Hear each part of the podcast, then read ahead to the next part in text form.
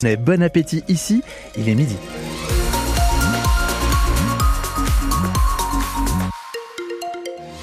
Petit à petit, le soleil revient sur le midi toulousain. Pas de pluie ce midi. Et au meilleur de cette journée, prévoyez 14 degrés à Fenouillet, la Croix-Falgarde, l'Union ou Plaisance du Touche. Je vais vous parler de la semaine juste après le journal. Sur la route, pas d'accident à vous signaler. Le gros point noir ce matin, c'est à la SNCF. Bonjour Alexandra Lagarde. Bonjour Alban, bonjour tout le monde. L'actualité, effectivement, des grosses perturbations à la gare Matabio de Toulouse ce matin. oui, vous y êtes euh, peut-être en pleine galère. Vous y étiez depuis ce matin, des trains annulés ou retardés. Et on fait le point avec vous, Alexandre Vaux. Vous êtes en direct de la gare, justement.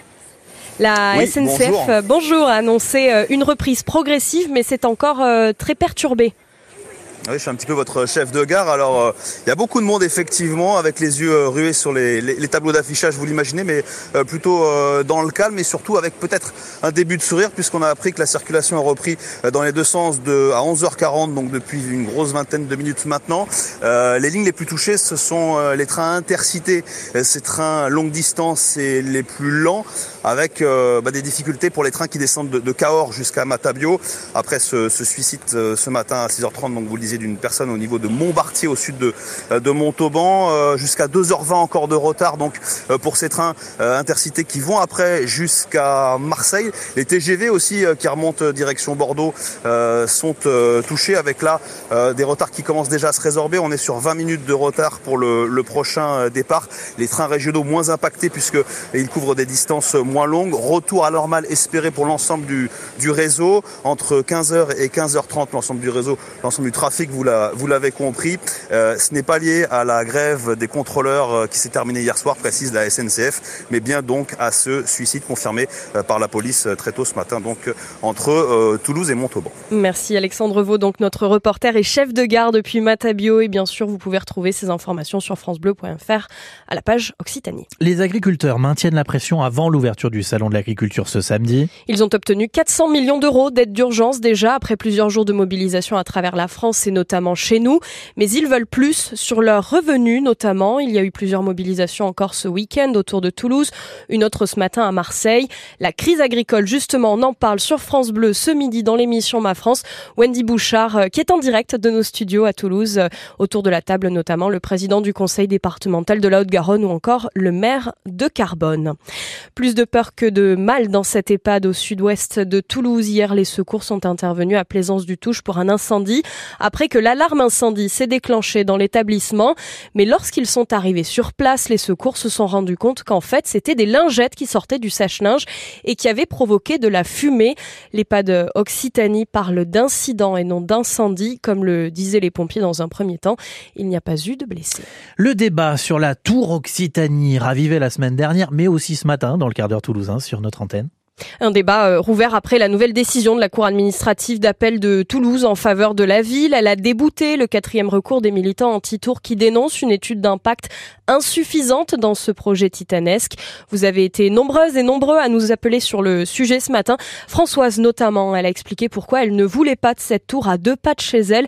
Elle est rue Bayard. C'est un bâtiment qui va être énergivore, mmh. qui la consommation, on parle beaucoup d'économie d'énergie. Je ne vois pas quelle économie d'énergie on va faire avec un bâtiment de 40 étages qui mmh. va nécessiter mmh. les climatisations, les les ascenseurs et tant d'autres que je dois oublier. Mais Philippe Journeau, le président fondateur de la compagnie de Falsbourg en charge du projet de la tour Occitanie à Toulouse, pense que la ville a vraiment besoin de cette tour. J'étais la semaine dernière, sincèrement, c'est pas la hauteur de Toulouse qu'on voit aujourd'hui. C'est vraiment euh, dégueulasse. Ça, c'est le point numéro un. Le point numéro deux, euh, le programme qui était euh, le programme du concours, c'est ce qu'on appelle un mixed use, c'est-à-dire plusieurs usages hmm. dans le même dans le même bâtiment. Donc. Donc aujourd'hui, nous, ce que l'on a prévu, c'est évidemment d'attendre le dernier des recours et de retravailler ce qu'on appelle les usages avec les Toulousains. Et les militants euh, anti-tour des collectifs comptent mettre à l'étude la possibilité d'aller en cassation devant le Conseil d'État à Paris. Vous pouvez réécouter en intégralité cette, euh, cette interview sur notre site, bien sûr. Dans un tout autre registre, là aussi, le sujet fait débat, celui des uniformes à l'école. L'expérimentation est prévue dès la rentrée prochaine. Chez nous, la ville de Balma, dans la métropole de Toulouse, a candidaté pour tenter l'expérience dans deux établissements de la commune. Mais du côté des syndicats majoritaires des parents d'élèves, on s'interroge encore. Ancel, le président de la FCPE. Ça représente environ 20 000 élèves sur 12 millions d'élèves au total. Donc on voit que c'est une expérimentation euh, tout à fait restreinte. On nous parlait de 100 établissements au départ, aujourd'hui 87. Donc c'est quelque chose qui ne rencontre pas de succès parce que ça ne répond à aucun besoin particulier. L'uniforme ne sera jamais l'arbre qui cachera euh, la forêt des inégalités. C'est-à-dire qu'un enfant, des élèves, surtout l'adolescence, auront toujours beaucoup de moyens de se différencier à travers des chaussures, des bijoux, une coiffure, une posture. Donc euh, croire qu'un vêtement donnera une bonne tenue aux, élèves, c'est qu'à de le dire. Euh, la question de la discipline à l'école, c'est une question euh, de justice scolaire, de pédagogie, de coopération. Et aujourd'hui, l'école a besoin d'enseignants présents, a besoin d'enseignants remplacés et n'a pas besoin d'uniforme. Les élèves ont besoin, pour avoir un cadre propice à leur épanouissement et à leur construction, d'adultes présents. Et aujourd'hui, on constate que c'est pas vraiment le cas. Grégoire Ancel, le président de la FCPE sur le sujet des uniformes. L'exploit du TFC hier pour la 22e journée de Ligue 1. On peut le dire, euh, les Violets sont allés s'imposer à Monaco, quatrième du championnat avant ce match, mais grâce à Vincent Siro et Logan Costa, le TFC euh, signe sa troisième victoire à l'extérieur d'affilée.